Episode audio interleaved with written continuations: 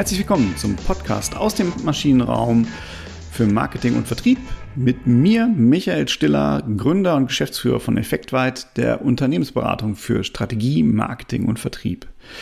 Heute sprechen wir über ein Thema, das ist jetzt nicht so im Kern unseres Beratungsgeschäfts, aber ein Kern, was uns irgendwie alle betrifft. Meetings. Diese vermaledeiten Meetings. Die Kalender sind voll von Meetings und der Frage, wann soll ich denn eigentlich arbeiten? Natürlich könnt ihr jetzt sagen, öh, nö, Moment mal, ich mache doch acht Stunden lang Meetings und bin fertig mit meiner Arbeit.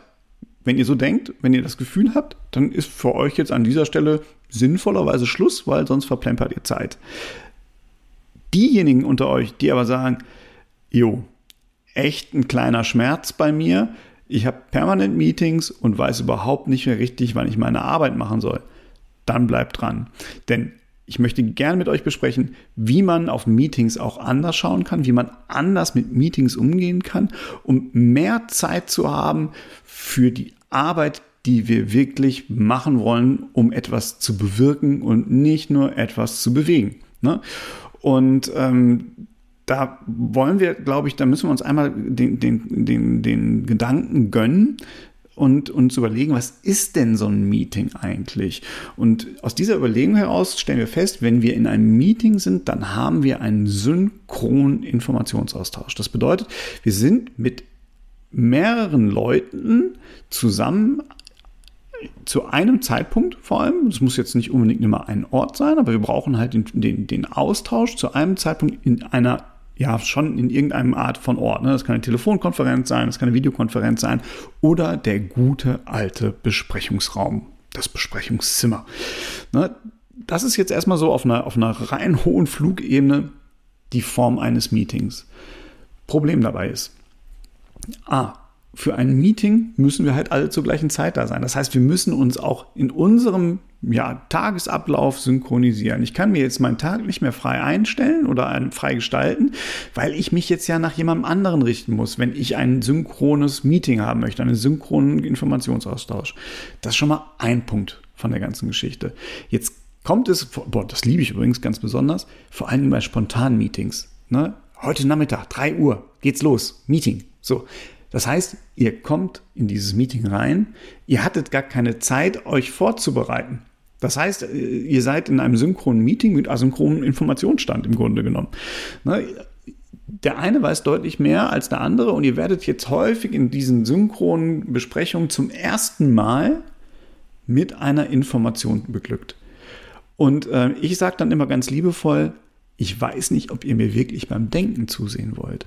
Weil kein Mensch kann sofort ad hoc zu allem eine Meinung haben, zumindest eine Meinung, die fundiert ist und die beim nächsten Mal auch wieder das Gleiche aussagt. Ne? Also ich kenne schon genug Menschen, die ad hoc zu allem eine Meinung haben. Die Frage ist, wie gut durchdacht ist das Ganze?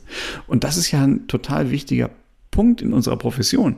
Wir wollen ja gut durchdachte Entscheidungen haben, damit wir sie nicht drei, vier, fünfmal treffen müssen und revidieren müssen und mit den Folgen leben, die wir gar nicht haben wollten. Sondern es geht ja darum, eine sinnvolle, gut durchdachte Entscheidung zu treffen, um diese einmal erstmal in diesem Sinne zu haben, solange sich die Rahmenbedingungen nicht ändern. Na, das ist so der, der Punkt beim Meeting. Jetzt ist es häufig auch noch so, dass ich in ein Meeting reinkomme, ich weiß nicht, wie es euch da geht, und ihr kriegt dann ja, dieses, diese Rahmen ähm, präsentiert.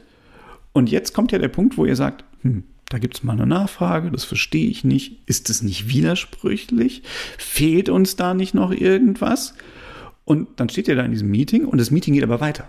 Ne? Weil ihr seid jetzt ja schon mal da. Man hat so, das ist psychologisch gesehen wieder unser, unser Denkbias. Ne? Wir haben ja Sunkost. Jetzt sind wir ja schon mal beieinander, dann bleiben wir auch zusammen. Eigentlich wäre das der Punkt, ein synchrones Meeting wieder aufzulösen und zu sagen, oh, okay, wir sind zwar noch nicht am Ende, aber ist egal, uns fehlen ja noch Informationen, also gehen wir wieder zurück. Machen wir nicht.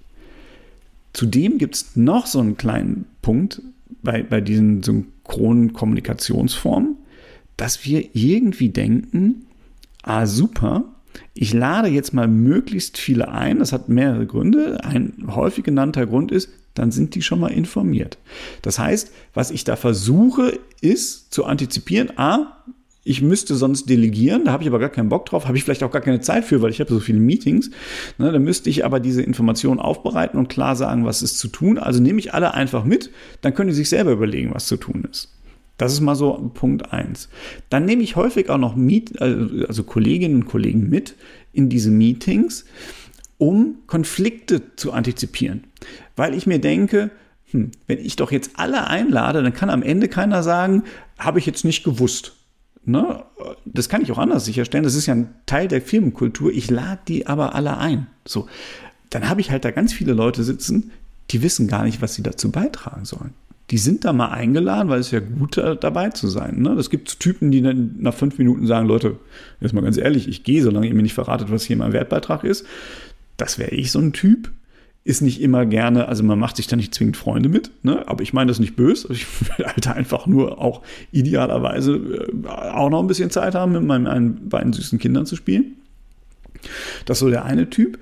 Und der andere Typ, ähm, der sagt auch, der lädt sich auch selbst noch, also die kennt ihr bestimmt auch, die laden sich selbst zu allen Meetings ein, weil sie jetzt etwas suchen, äh, wo sie anderen ein bisschen pieksacken können. Vielleicht, und das ist so meine Erfahrung, weil das eigene der eigene Teil der Arbeit gar nicht so gut läuft. Ne? Versuch, gucke ich mir auch alle anderen Hinteröfer an und sage, äh, pass mal auf, bei dir ist ja auch dreckig. So, das passiert bei synchronen Meetings. Und äh, ich habe das mal von Celine Frost Willers äh, gelesen. Äh, ich weiß ja nicht, ob es von ihr kommt, aber was ich wirklich genial fände, wäre ein Button bei oder eine Funktionalität in unseren E-Mail-Clients in Outlook, der mir immer anzeigt, wie teuer das Meeting wird, sobald ich eine, einen, einen, einen, einen Teilnehmer hinzufüge. Ne? Ich müsste eigentlich so einen, so einen Betrag, da müsste oben so eine Kasse laufen und mir sagen, wie teuer ist jetzt eigentlich dieses Meeting?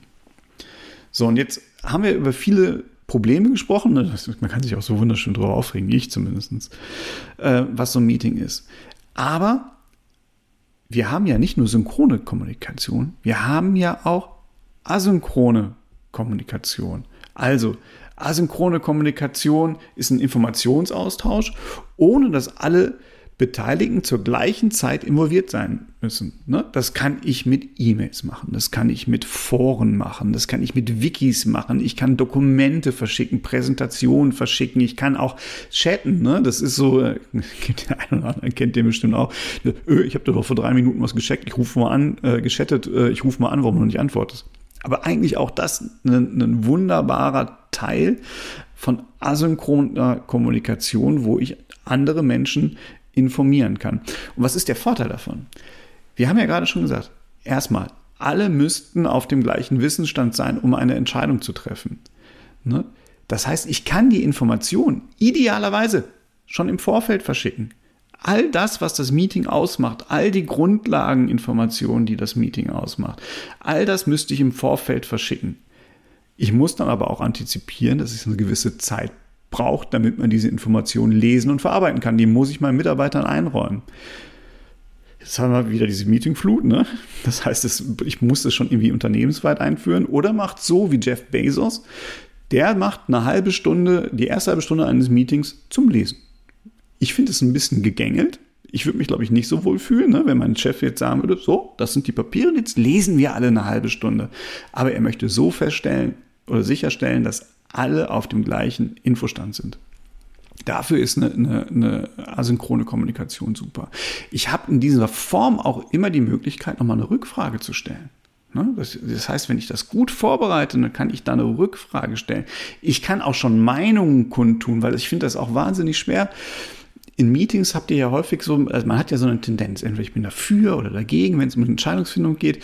Und äh, ich versuche diese Tendenz ja auch umzusetzen, weil auch da wieder denkbar ist, Konsistenz schreiben, ne? wir wollen ja eigentlich so weiterdenken. Wenn ich das asynchron aber schon mal weiß, die Meinung, die Argumente von anderen kenne, dann kann ich mir darüber Gedanken machen, macht das Sinn, macht das keinen Sinn? Wenn ich das alles ad hoc, synchron kommuniziere, auch habe ich da auch wieder weniger Zeit, um da vernünftig drüber nachzudenken. Und das ist halt ähm, ganz wichtig. Deswegen plant bewusst Zeit für asynchrone Kommunikation ein.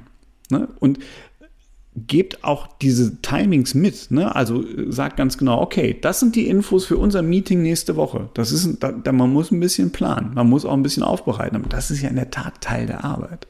Also das sind die Informationen für unser Meeting in der nächsten Woche. Ich erwarte für euch übermorgen Rückfragen, sofern ihr welche habt, weil wir können die am Donnerstag noch einarbeiten.